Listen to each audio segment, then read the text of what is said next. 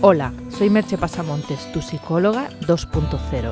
Si de verdad quieres hacer un cambio en tu vida, no esperes más y contrata mis servicios de psicoterapia y coaching online o presencial en merchepasamontes.com. Allí encontrarás toda la información para que puedas valorar cuál es la opción más conveniente para ti.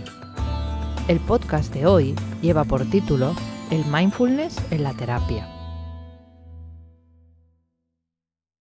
El mindfulness es una disciplina que, como ya comentamos en otro podcast, está en auge en Occidente desde la década de los 70, teniendo en la actualidad uno de sus puntos de máxima expansión.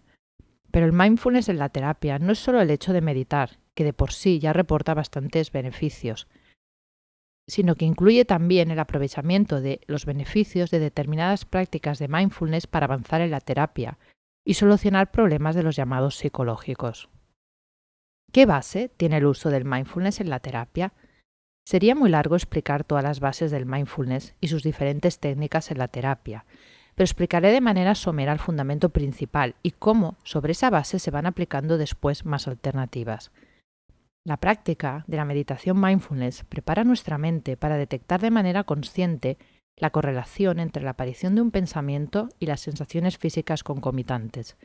Sin ese entrenamiento, somos por lo general incapaces de ver esa relación entre pensamiento y sensación, pues sucede de un modo muy rápido y no fácilmente perceptible.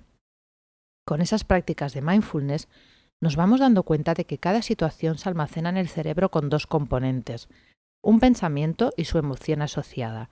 Eso implica que cada vez que volvamos a tener ese pensamiento, aparecerá de manera automática la sensación física agradable o desagradable que tiene asociada. El número de veces que aparezca ese pensamiento y cuánto de intensa sea la sensación física que lo acompaña estará en relación a la importancia de ese hecho para nosotros. La frecuencia con que tengamos ese pensamiento también reforzará al mismo y por consiguiente a la sensación físico-emocional que lo acompaña.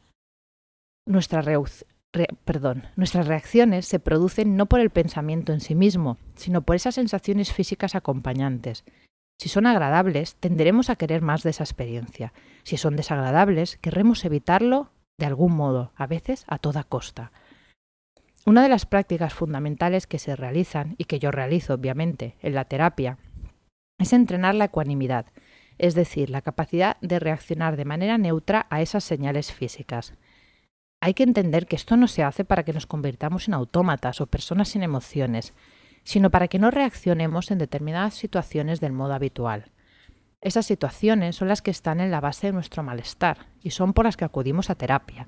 Así, poco a poco, cortamos ese vínculo entre pensamiento y emoción y, por tanto, evitamos reaccionar de un modo que nos ha resultado problemático en el pasado. Por otro lado, también se favorece la neuroplasticidad del cerebro, concretamente del córtex prefrontal. Eso nos permite ser mejores en la autorregulación emocional y poder manejar las situaciones cotidianas de un modo más sereno. A partir de aquí habría muchas otras técnicas y prácticas que te ayudan a ir adquiriendo habilidades que promueven tu bienestar emocional. Espero no haber sido demasiado técnica las explicaciones, pero he considerado importante explicar que existe un proceso estructurado de aplicación de las diferentes técnicas de mindfulness que tienen además una base científica y un motivo probado. No se hace a la tuntún. No es simplemente meditar y esperar que eso beneficie sin más. Hay un procedimiento a seguir distinto para cada tipo de problemática, aunque tenga algunos puntos de base en común. Los resultados que yo estoy obteniendo con algunos pacientes, clientes, que ya están siguiendo estas prácticas de mindfulness combinadas con la terapia, son realmente buenos y me animan a seguir por ese camino. Para obtener esos beneficios, es importante que vayas a un profesional cualificado en la aplicación de dichas técnicas de mindfulness y que a su vez sea practicante del mismo.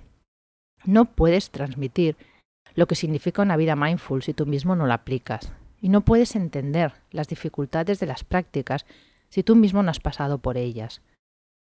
No estoy diciendo con esto que no se pueda practicar mindfulness fuera del contexto terapéutico, que es obvio que se puede y que se hace y que va bien sino que la aplicación en la terapia tiene unos objetivos y procedimientos específicos. Lo que sí que os puedo asegurar es que es un camino apasionante de autoconocimiento y de cambios cada vez más perceptibles, con sus dificultades y retrocesos como cualquier camino que se precie, pero también con sus descubrimientos y sus momentos de gran satisfacción cuando consigues superar ciertos hitos. Para mí, totalmente recomendable. Para ti también, pero tendrás que dar el paso y probarlo por ti mismo para descubrirlo. Te dejo con dos preguntas. ¿Has practicado mindfulness? ¿En qué contexto? Hasta aquí el podcast de hoy. Puedes encontrar más información sobre Hablado en el podcast y sobre mis servicios profesionales de psicoterapia y coaching en mi web www.merchepasamontes.com. Te espero en el próximo podcast. Bye bye.